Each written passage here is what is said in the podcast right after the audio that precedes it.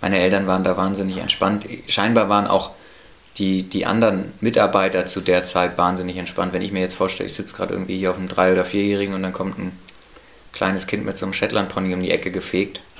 Ich glaube, das war auch nicht immer nur entspannt für alle Beteiligten. Ne? Aber für uns war es natürlich, für mich und meine Geschwister war es cool. Pferdemenschen. Viele der erfolgreichsten Reiter und Fahrer Deutschlands haben das Pferdegehen. Wir treffen sie für euch und berichten über ihren Alltag, Traum oder manchmal auch Albtraum.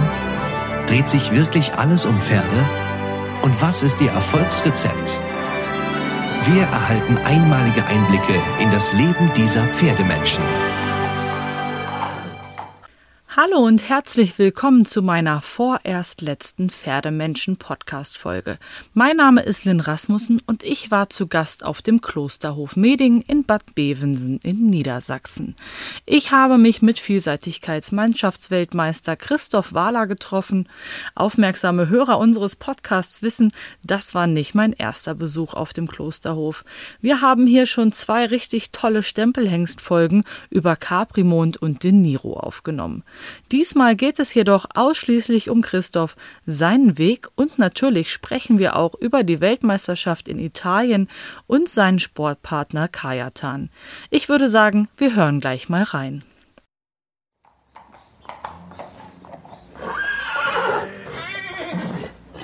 Hallo, Christoph Wahler, vielen Dank für die Einladung. Schön, dass ich da sein darf. Fangen wir gleich einmal an. Was würdest du sagen, was bedeuten Pferde für dich? Ja, hi, auch von meiner Seite. Schön, dass ihr da seid. Ähm, was bedeuten Pferde für mich? Pferde sind mein Leben. Also ähm, natürlich auf der einen Seite mein Beruf, aber auf der anderen Seite genauso mein Hobby. Und bestimmen so den, den Großteil eines jeden Tages.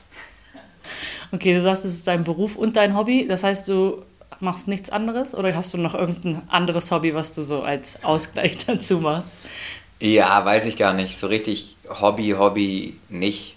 Ähm, ich mache das schon sehr, sehr gern und ich kann auch wunderbar den ganzen Tag nur mit Pferden verbringen. Ähm, das Einzige, was ich jetzt noch so als Hobby bezeichnen würde, ist zwischendurch so ein bisschen Sport treiben. Irgendwie laufen, Fahrrad fahren oder so. Okay. Aber nö, ansonsten Pferde. Pferde, rund um die Uhr. Äh, wie sieht bei dir so ein typischer Tag aus dann? Wie kannst du denn einmal so ab? Ja, wir fangen eigentlich morgens um 7 Uhr an. Ähm, das ist jetzt vielleicht der Teil des Tages, den ich mit am wenigsten Begeisterung äh, bestreite. Das Aufstehen. Das Aufstehen. Ähm, und dann sitze ich um kurz nach sieben auf dem ersten Pferd und dann reiten wir bis halb neun, meistens schon irgendwie zwei. Und dann machen wir alle gemeinsam Frühstück, also meine Mitarbeiter und ich. Wie viele sind gemeinsam. das? Also wie viele Mitarbeiter sind hier so auf dem Hof ungefähr? Immer so um und bei 20. Mhm. Ähm, dann frühstücken wir bis um neun und dann reiten wir bis um ja, so eins meistens. Dann geht der Betrieb in die Mittagspause. Das ist häufig, jetzt im Winter nicht, jetzt im Winter mache ich auch Mittagspause. Im Sommer ist das immer so meine Zeit, um die Vielseitigkeitspferde dann in Ruhe zu reiten. Dann mache ich das Handy leise und lege es auf die Bande und ähm, dann ist sonst keiner am Reiten, dann habe ich einfach meine Ruhe. Und dann kommen die anderen um drei wieder und dann reiten wir nochmal so bis 18 Uhr oder so und dann ist eigentlich Feierabend. Mhm, ja, ihr habt ja hier eigentlich hauptsächlich Dressurpferde. Du sagst jetzt gerade, du reitest dann deine Vielseitigkeitspferde in der Mittagspause. Ist das ja, nicht immer, ne? aber das ist so, eigentlich für mich ist es ganz schön, die zu reiten, wenn nicht Hochbetrieb ist. Mhm. Weil sonst dann ist mein Auge auch irgendwie bei den Mitarbeitern, bei meinen anderen Pferden, die da bewegt werden und so. Und da möchte ich mich ja, wenn ich das dann mache, möchte ich mich auch voll darauf konzentrieren können. Aber sonst reitest du ganz normal die Dressurpferde hier mit? Ja, genau. Würdest du sagen, die haben dann dadurch eine vielseitigere Ausbildung, als wenn jetzt jemand, der so rein aus dem Dressurlager kommt, die reiten würde? Die springen jetzt nicht alle in L-Parcours. Ähm, ja, weiß ich nicht. Vielleicht, vielleicht gehe ich es mit denen manchmal ein bisschen lockerer an, aber ähm, was ich eigentlich schön finde, ist, dass wir das mit, also auch meine Bereiter sind alle sehr darauf bedacht, den Pferden Abwechslung zu verschaffen. Das heißt also, die gehen ganz viel ins Gelände. Wie gesagt, wir haben da hinten im, im Park, wo wir gerade bei, bei den Wiesen waren, ähm, da haben wir so eine Bewegungsbahn gebaut. Da, da kann man die dann einfach mal auf gutem Boden draußen, Schritt, Trab, Galopp, auf, auf größeren Linien arbeiten. Und insofern glaube ich, so vielseitige Ausbildung jetzt nur in dem Sinne, dass wir einfach versuchen, auch den Dressurpferden viel Abwechslung zu geben. Aber es sind ja mittlerweile, dadurch, dass die Hengstation sich auch weiterentwickelt, es sind ja auch mittlerweile Springhengste dabei. Wie gesagt, dann habe ich meine Vielseitigkeitspferde. Dann haben wir auch immer mal wieder einen, einen, einen Fohlen mit, mit Springabstammung, die wir kaufen. Insofern es ist von allem was dabei. Es macht meinen Tag recht abwechslungsreich, es gefällt mir gut. Das klingt gut.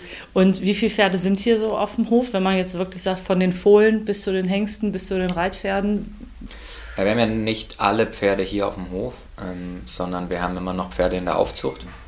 Hier auf dem Hof können wir so ca. 130, 140 Pferde haben. Und alles in allem mit den Aufzuchtpferden sind es so gut 200. Nicht schlecht. Das ist ganz schön viel. Ja, ja, stimmt. Also, okay. Wie viele von denen werden so, also wie viele Pferde hast du so ungefähr am Tag unterm Sattel? Unterm Sattel haben wir so um die 60. Ähm, es werden jetzt mehr, weil jetzt holen wir gerade die Jungpferde von den Wiesen. Jetzt kommen aus diesem Jahrgang, glaube ich, 20, 25 zum Anreiten. Das macht ihr hier auch alles selber auf dem Hof? Ja, ich habe auch immer mal wieder die Möglichkeit, dass ich, dass ich mal eine kleine Gruppe an Pferden weggebe zum Anreiten. Aber jetzt habe ich im Moment zwei Mädels, die das super machen. Und dann wissen wir genau von Anfang an quasi, wie die Ausbildung der Pferde gelaufen ist. Mhm. Wenn wir alles in einer Hand haben können, weil wir personell in der Lage dazu sind, dann versuchen wir es selbst zu machen. Ja. Mhm. Okay. Wir sitzen ja jetzt hier, wir haben eben schon drüber gesprochen, äh, umringt von wahnsinnig vielen Fotos, die hier so im Laufe der Jahrzehnte entstanden sind. Auf einigen bist du auch drauf. Ich glaube, ein ganz bekanntes ist das, wo du das Pas de Deux mit deinem Papa geritten bist. Ah, ja. ähm, kannst du dich erinnern, wann du so wohl das erste Mal auf dem Pferd gesessen hast? nee, aber ich glaube, da ist irgendwo eins dabei, wo meine Mutter mich vorne drauf hat. Vielleicht hängt es auch woanders. ähm, nee, ich glaube wirklich, dass wir von Anfang an äh, als Kleinstkinder haben wir meistens bei meiner Mama schon vorne auf dem Sattel mit drauf gesessen. Ja, du bist ja auch nicht der älteste von deinen Geschwistern. Du bist, nee, ich bin sogar der, der Jüngste. Du bist der Jüngste. Das heißt, ähm, wahrscheinlich waren hier schon einige Ponys, ähm, die darauf gewartet haben, dass du in sie reinwächst, oder? Ja, genau. Faxi und Mausi waren die beiden ersten. Da in der Mitte äh, der kleine Rappe und, und dies bisschen größere Schimmelpony. Ah ja. Mhm. War, damit waren meine Bild Schwester im, Easy und ich unterwegs. Schönes Bild im Schnee. Ja, ja. Schön. Ja, wie ging das los? Wie würdest du sagen, also von den ersten Mal bei Mama mit drauf sitzen? Also was waren so die ersten Reiterfahrungen, die du gemacht hast? Boah, jetzt schnell zu fragen. Ich weiß gar nicht, wie, wie, wie gut andere Leute sich so an die kleinsten Kindertage erinnern können. Bei mir verschwimmt das auch alles mal so ein bisschen. Ja. Aber wir haben halt ganz viel mit den Ponys hier Blödsinn gemacht, einfach äh, ja. rumgeritten und meine Eltern waren da wahnsinnig entspannt. Scheinbar waren auch die, die anderen Mitarbeiter zu der Zeit wahnsinnig entspannt. Wenn ich mir jetzt vorstelle, ich sitze gerade irgendwie hier auf einem Drei- oder Vierjährigen und dann kommt ein kleines Kind mit so einem Shetland-Pony um die Ecke gefegt. Ich glaube, das war auch nicht immer nur entspannt für alle Beteiligten. Ne? Aber für uns war es natürlich, für mich und meine Geschwister war es cool. Ja, würdest du schon Irgendwie sagen. alles mit ziemlich wenig Druck, so habe ich das Gefühl am Anfang. Ja. Wann ging das in so eine sportliche Richtung, sag ich mal, von Pony-Spaß, so dass man dann sagt, okay. Oh, ich weiß nicht, ich glaube, ich bin mit elf 10, 10, 11 Jahren, ja, 10 wahrscheinlich. Mhm. So goldene Schärpe und, und Nachwuchschampionat. Und aber du bist ja nicht gleich zur goldenen Schärpe angereist. Beim ja gut, aber Tag. vorher ist es ja wirklich so Spielerei. Ja. Dann reizt du halt irgendwie so Springreiter-Wettbewerb und Okay, also das heißt, du bist nicht mit 10 dein so. erstes Turnier geritten, sondern nee, war vorher schon... aber da war das ja alles so Spielkram. Ah. Das hat Spaß gemacht und das war 10 Minuten Fahrt hier irgendwo in der Nachbarschaft. Ähm, ja. War cool, aber würde ich jetzt nicht als Sport bezeichnen. Und dann wurde es irgendwann so ein bisschen ernster. Ja. Aber eben auch alles noch wahnsinnig locker. Okay, und ähm, also dann würdest du sagen, so mit 10 ging es los, dass es so einen sportlichen Anreiz ein bisschen hatte, ein bisschen in dieser Wettkampfgedanke. So ja, vielleicht war es auch mit 11. Also ja, ich, ich, ich würde mich da jetzt nicht festlegen wollen, aber irgendwie so in, um den Dreh. Ich glaube, mit 12 bin ich das erste Mal Deutsche Meisterschaft geritten.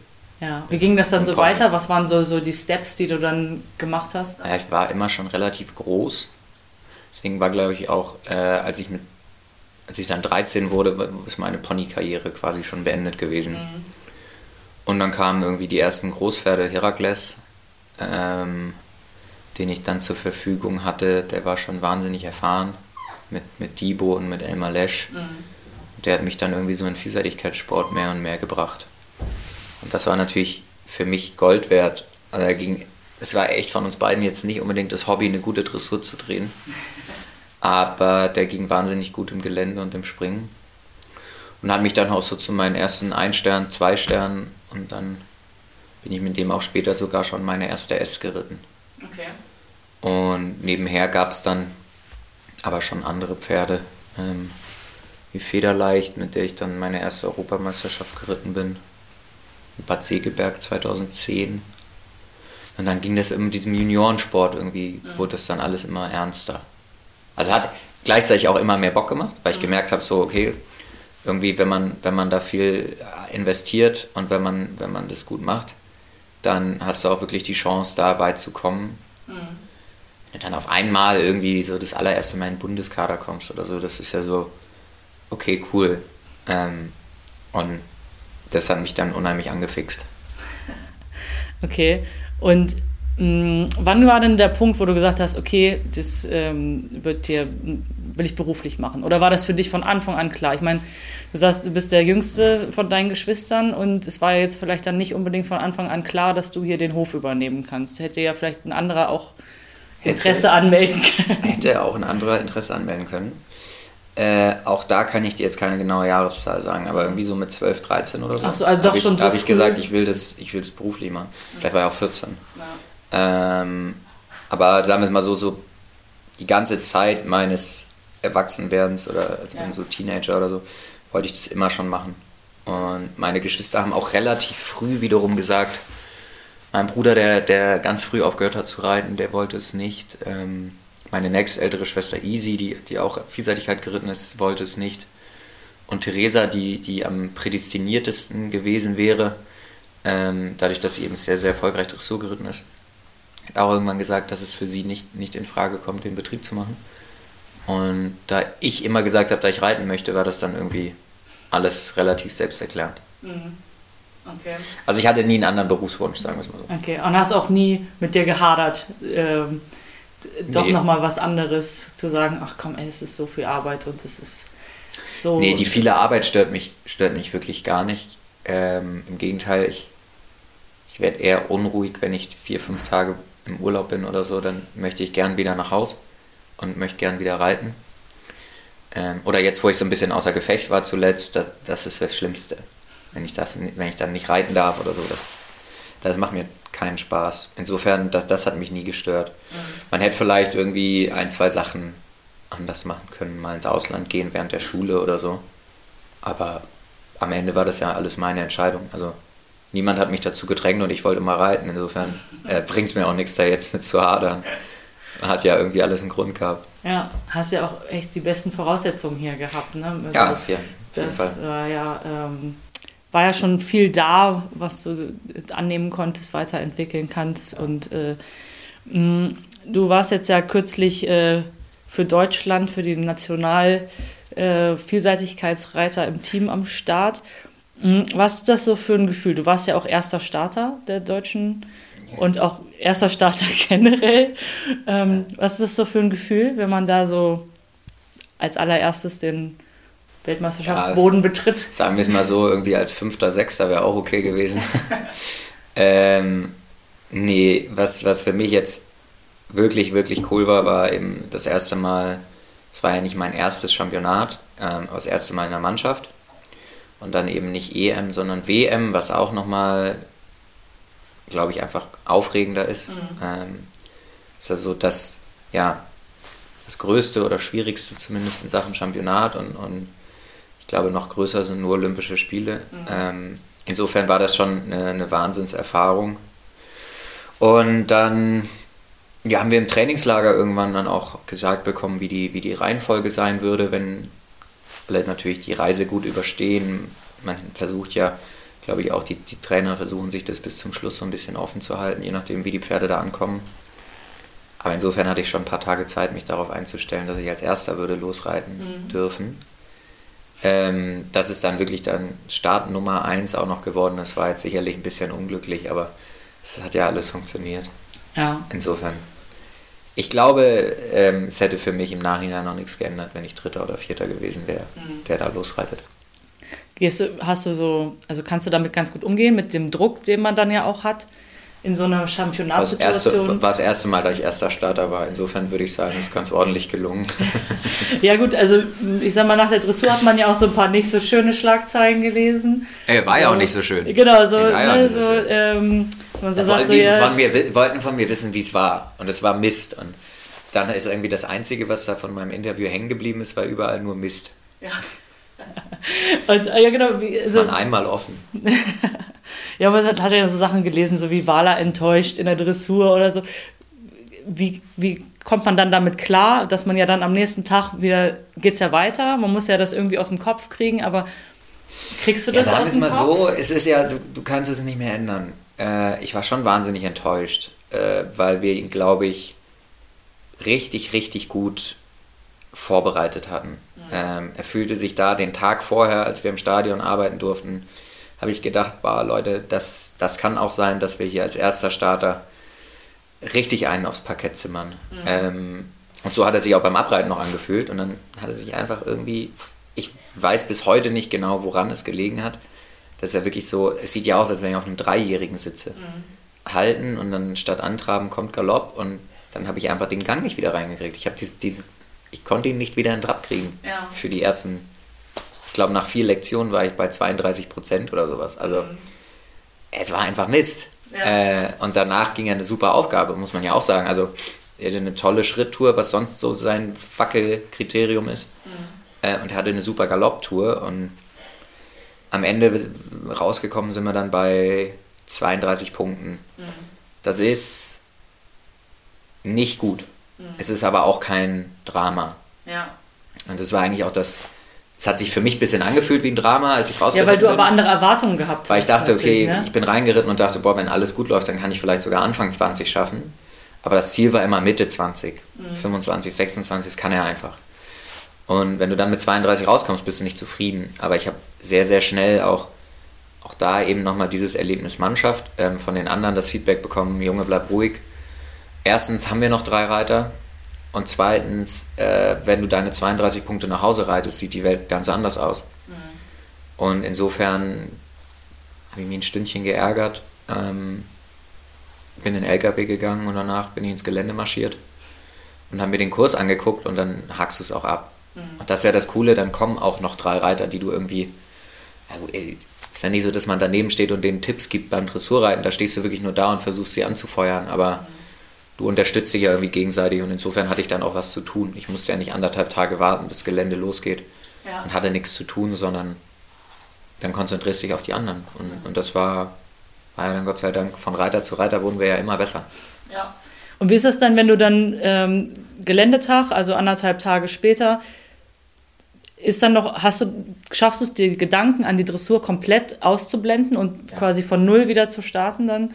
Stehst dann quasi an der Start, in der Startbox und dann. Äh ja, in der Startbox denke ich an gar nichts anderes als das Gelände. Ja. Also da jetzt äh, noch den der Dressur nachzuhängen, wäre glaube ich auch falsch. Ähm, nee, also es ist wirklich so, samstags morgens, wenn du gut geschlafen hast, dann, dann wachst du auf und denkst nur noch ans Gelände. Ja. So geht es mir zumindest. Ja. Ich habe dann auch so Bock drauf und, und freue mich irgendwo. Es ist immer so eine Mischung aus Vorfreude und Anspannung. Und das war einfach das ist mit das schönste Gefühl. Ja. Und was ist für ein Gefühl, wenn man dann am Ende weiß, okay, jetzt ist es wirklich die Goldmedaille geworden? Das ist sicherlich auch mit das schönste Gefühl. Also war Kannst du so ein bisschen beschreiben, was geht dann, hat man was im Kopf oder geht irgendwas an im Kopf um? Ja, im ersten Moment war es so ein ganz komischer Mix, äh, weil wir natürlich da, also Michi reitet als letzter rein und wir stehen alle am Rand. Ähm, ja, mehr oder weniger auch die, die, die Trainer und Tierarzt und, und Physio und wer nicht alles dabei war. Mhm. Und dann ist klar, mit dem letzten Sprung, äh, Michi hat seine Medaille verloren. Und gleichzeitig so eine Sekunde später wird dir klar, okay, aber wir haben trotzdem Gold gewonnen. Wir wussten, er darf drei Fehler machen, er machte zwei. Und das war so komisch, ähm, weil natürlich auf der einen Seite er seine Medaille verloren hat und wir auf der anderen Seite hatten wir Mannschaftsgold. Und es hat dann so fünf Sekunden gedauert, bis das allen klar war. Mhm. Und dann war es eigentlich nur noch Freude und ähm, einfach auch Erleichterung so ein bisschen, weil es ja wahnsinnig auf und ab ging. Mhm. Ich meine, es war ja nicht wir sind ja nicht vom Start weg Erster gewesen und, und haben das ganz locker nach Hause geschaukelt, sondern ja. wir hatten meine Dressur, ähm, dann hatten wir, hatten wir, glaube ich, einen super Geländetag, wo wir uns rangekämpft haben. Aber wir, wir sind ja, glaube ich, von Rang 7 gestartet und, und waren dann Erster nach dem Gelände und dann hatte Sandra ein bisschen Pech im Springen, dann ging es nochmal wieder nach unten. Ja. Dann hatten aber und zum dann, Glück in Anführungsstrichen auch ein paar andere noch Pech ich im Springen. Ich wollte gerade sagen, dann kam Julias super Runde und, und gleichzeitig machten eben die, die Amerikaner und die Briten wieder viele Fehler. Mhm. Ja, und dann war es ja als Michi reinritt, ist ja immer noch Michi, von dem wir reden. Und insofern, als dann hieß, okay, der kann drei Fehler machen, habe ich so gedacht, okay, also jetzt die Chance schon ziemlich gut, dass wir es gewinnen. Ja. Und wie lange dauert das dann? Also bis man das richtig realisiert hat? Also wenn du dann wieder hier zu Hause gewesen bist, war das dann dir schon richtig klar? Oder? Ja, es hat ziemlich lange gedauert, weil wir aber auch, es gab jetzt nicht so eine richtige Zeit, um runterzukommen.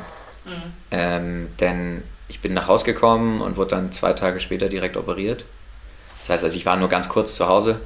Am Montagabend, als ich vom Flughafen kam, haben wir hier dann irgendwie noch mit dem Team ein Glas Sekt zusammen getrunken. Eins nur.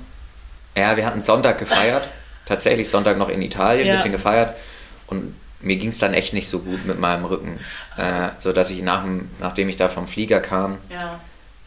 boah, dann, also lange hätte ich jetzt so einen Stehempfang und Sekt trinken und so nicht mehr ausgehalten, deswegen ich ein Glas Sekt getrunken, bin ins Bett gegangen. Ja. Äh, und dann bin ich mittwochs schon ins Krankenhaus gefahren. Okay. Und dann bin ich aber samstags morgens nach Hause gekommen und das war dann Auktionswoche. Mhm. Wir hatten samstags das heißt, die erste Vorführung von den Auktionspferden. Richtig und den Samstag darauf war schon Auktion. Das heißt, in der Woche hast du dann wenig Zeit, noch drüber nachzudenken, bist jetzt gerade Weltmeister geworden oder da irgendwas zu realisieren, sondern dann hat das halt erste Priorität. Ja. Und danach, glaube ich, ich angefangen, das so ein bisschen mehr zu. Dann ist es so, dann kommt man insgesamt runter und dann kommt, wird es auch, gibt es immer mal wieder so Momente, wo man sich denkt, geil, wir haben wirklich da irgendwie die WM gewonnen. Das klingt mhm. dann krass.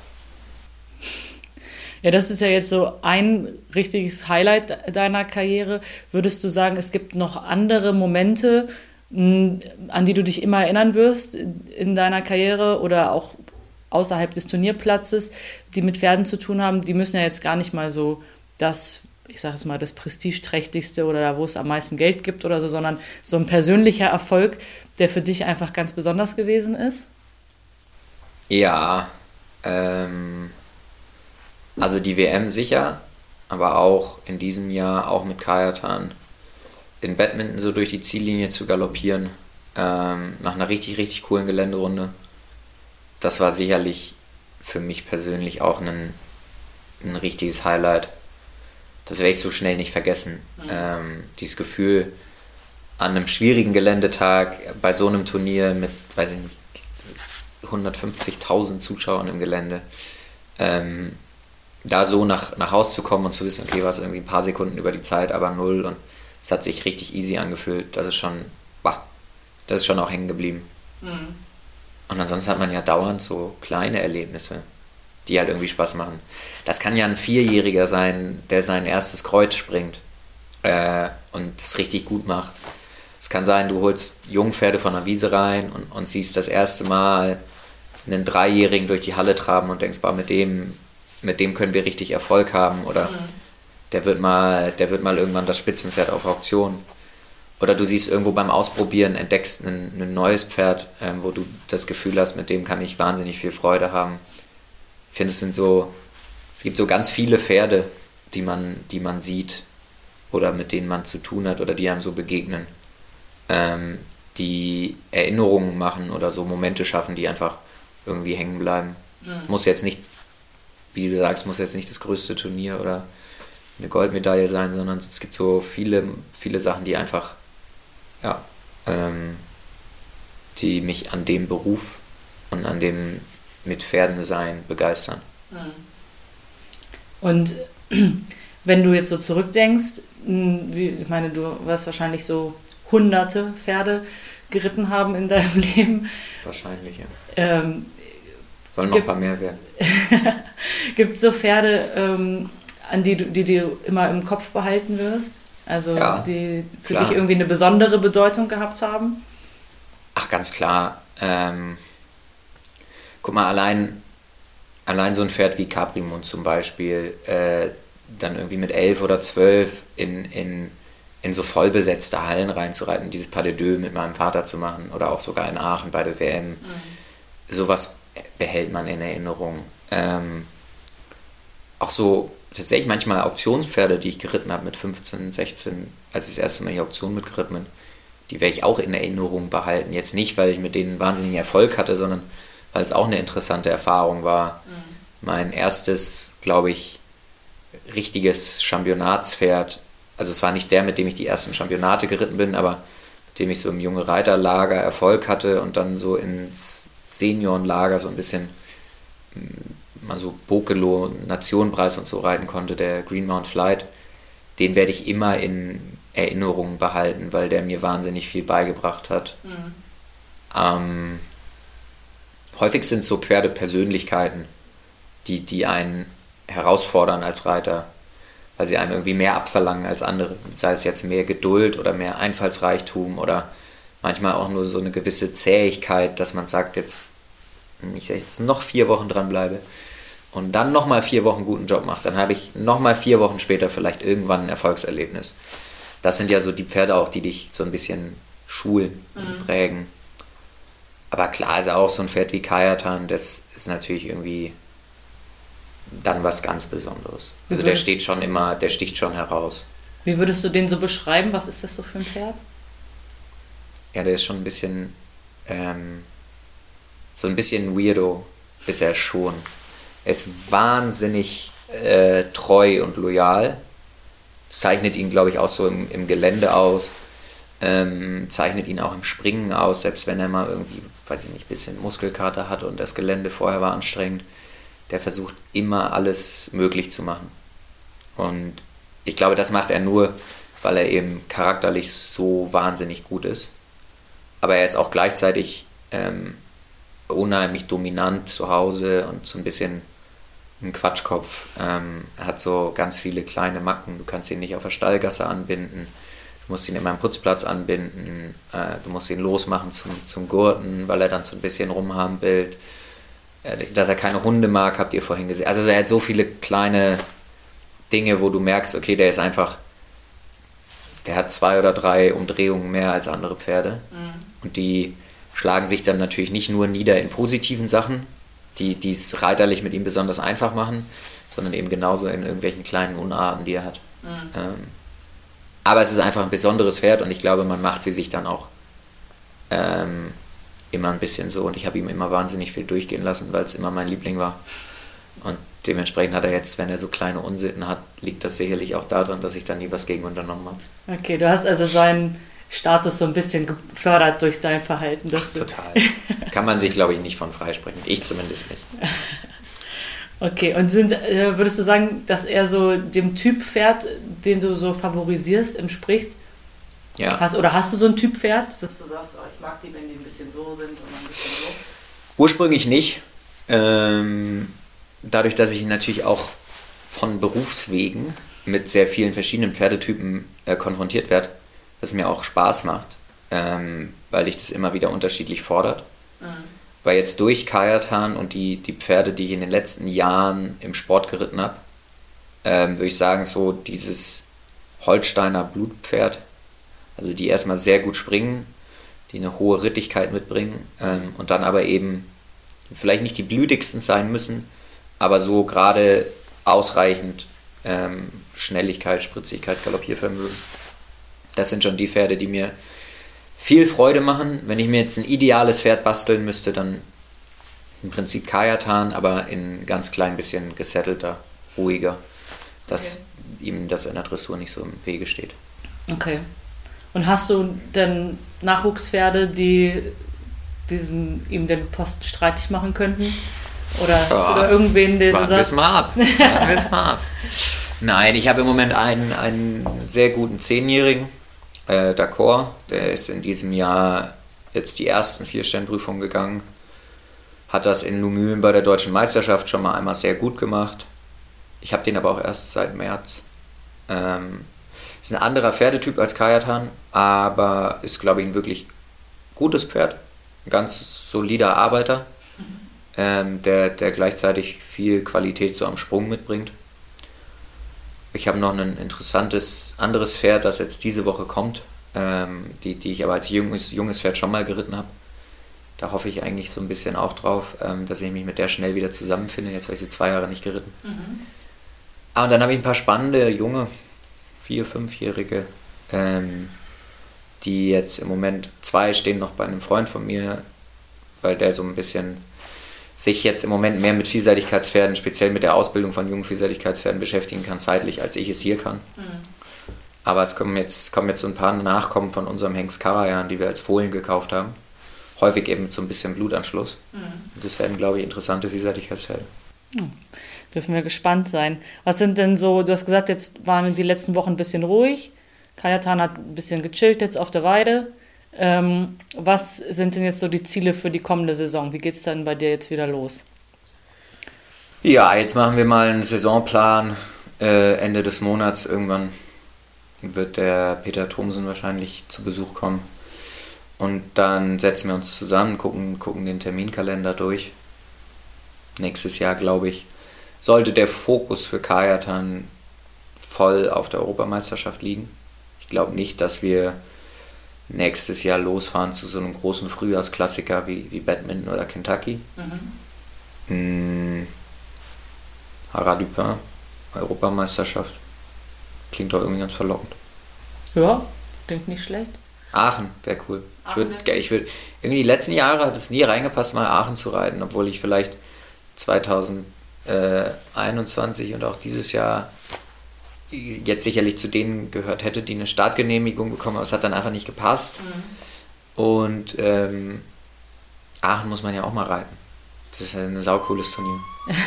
Es auf jeden Fall steht, glaube ich, ganz oben auf der Wunschliste vieler Reiter, genau. da überhaupt mal reiten zu dürfen. Und äh, wenn man natürlich die Möglichkeit hat, sollte man die, glaube ich, äh, nicht verstreichen lassen. So, deswegen. Und äh, ist es so, dass man auch schon so an 2024 Paris äh, Olympia im Hinterkopf hat? Oder äh, sagst du, oh, wir gucken erstmal, was 23 so zu bieten hat? Ach ja, sagen wir es mal so, wenn mich jetzt einer fragt, möchtest du 2024 Olympische Spiele reiten, dann sage ich natürlich ja. Ähm, auf der anderen Seite reden wir immer noch über Sport mit Pferden. Ähm, also neben der Variablen A, der Sportler kann sich verletzen, gibt es bei uns immer noch die Variable B, der Sportler Pferd kann sich auch verletzen. Und insofern ist es alles schön und gut, daran zu denken. Und ich glaube auch, jetzt haben wir, haben wir dieses Jahr als Team irgendwie einen guten Erfolg gehabt. Das gibt einem ja auch so ein bisschen Selbstbewusstsein und Rückenwind zu sagen, okay, scheinbar gehöre ich ja in den Kreis irgendwie mit rein. Aber die unmittelbare Planung gilt jetzt äh, der Europameisterschaft 2023. Und dann werden wir uns nächstes Jahr wieder zusammensetzen und gucken, wie das Jahr 2023 funktioniert. Was müssen wir jetzt machen, um für die Olympischen Spiele in Frage zu kommen? Wie hat das Pferd die Saison verkraftet? Haben vielleicht die anderen Pferde auch einen Schritt nach vorne gemacht? Denn ich habe ja im Moment nicht so einen richtigen Backup, mhm. dass man sagt, man hat ein zweites Pferd auf diesem, sagen wir mal, Olympiakader-Level mhm. und dementsprechend äh, immer alles Step by Step. Okay. Hast du so generelle Zukunftswünsche, Pläne, ähm, wie es weitergehen soll? Ja, ja, ja klar. ja, lässt uns daran teilhaben. So. ähm, ja, gut. Den, den Betrieb habt ihr jetzt ein bisschen kennengelernt da gibt es so viele Dinge, ähm, die man jetzt schon überlegen kann. Wie sollen die in fünf Jahren aussehen? Wie sollen die in zehn Jahren aussehen? Wie, wie will ich mich mit diesem Unternehmen irgendwie weiterentwickeln? Ähm, und, und sportlich ist es natürlich so, dass ich so ein bisschen für mich jetzt nach wie vor, ich bin ja seit zweieinhalb Jahren quasi jetzt hier, ich sag mal, im Amt. Ähm, und trotzdem überlege ich ja die ganze Zeit, okay, was macht, was ergibt für mich am meisten Sinn? Äh, um den Job hier zu Hause mit meinen sportlichen Ambitionen zu verknüpfen. Mhm. Kommt irgendwann ja noch, weiß ich nicht, so Themen wie Familie und so, das, das kommt ja dann auch noch dazu. Mhm. Also Zeitmanagement spielt in meinen Zukunftsplänen eine große Rolle. Ja, du hast ja auch hier immer noch Unterstützung durch deine Eltern. Äh, genau. Wir haben deinen Papa hier schon beim Laub äh, zusammenfegen, mehr oder weniger gesehen. Wie würdest du so die Rolle deiner Familie in dem ganzen Plan ein? Ja, sehr, sehr groß. Ähm, jetzt nehmen wir mal meine, meine Eltern, die eben unmittelbar hier auf dem Betrieb leben und, und von denen ich den Betrieb übernommen habe gerade mein Vater, der ist natürlich ja gleichzeitig auch mein Trainer. Mhm. Ähm, dann ist er gleichzeitig mein engster Ratgeber. Dann hat er einen riesen Erfahrungsschatz, ähm, hat ein großes Netzwerk an, an Kunden und Kontakten. Das sind alles Dinge, von denen ich profitiere und wo wir einen, glaube ich, sehr harmonischen Weg haben, so eng zusammen zu leben und zusammenzuarbeiten. Und trotzdem muss ich so ein bisschen meinen Weg auch finden. Also ich werde nicht immer jeden Ratschlag annehmen, aber es ist schön, sich darauf verlassen zu können, dass ich mir die Ratschläge abholen kann. Mhm. So würde ich es beschreiben. Und hat eben hier zu, im täglichen auch noch eine große Rolle. Gibt viel Unterricht in der Halle, hilft meinen Bereitern viel und hat immer ein, ein wachsames Auge darauf, wie die Dinge hier so laufen. Und das funktioniert aber auch ganz gut. Also du sagst, ihr habt ja, so einen harmonischen Umgang. Er lässt dich dann aber auch deinen eigenen Weg gehen. Äh. Ja gut, am Ende ist es ja jetzt auch meine Verantwortung. Also er kann schon die Zügel auch ein bisschen aus der Hand geben, wenn es ja, das große Ganze für geht. uns beide ja ein Gewöhnungsprozess. Ja. Sonst vorher war es, solange ich eben groß geworden bin, war es andersrum. Ähm, und, und jetzt müssen wir uns daran gewöhnen, dass ich am Ende die Verantwortung habe, äh, auch meine Entscheidungen dann ähm, mit den Konsequenzen meiner Entscheidungen zu leben, im Guten wie im Schlechten. Und er kann mich dabei unterstützen, aber ich werde die, die Verantwortung dafür tragen. Und deshalb sind es dann irgendwo meine Entscheidungen. Das klappt aber wirklich gut. Sehr schön. Super. Ja, dann sind wir schon am Ende unseres Gesprächs. Vielen Dank. Ja, sehr gerne. Super.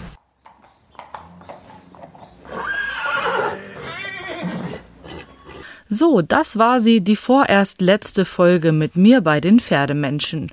Und bei so einer Folge fällt mir der Abschied in die Babypause gleich noch schwerer. Ich finde Christoph super sympathisch und ich hoffe, euch geht es auch so. Aber keine Panik, es geht natürlich weiter mit den Pferdemenschen. Meine Kollegin Laura übernimmt meinen Part und wird zukünftig die Reiter und Pferdemenschen zum Interview treffen. Also abonniert auf jeden Fall den Kanal, falls ihr es noch nicht gemacht habt und verpasst keine neue Folge mehr. Ich sage Tschüss und es war mir eine Freude. Pferdemenschen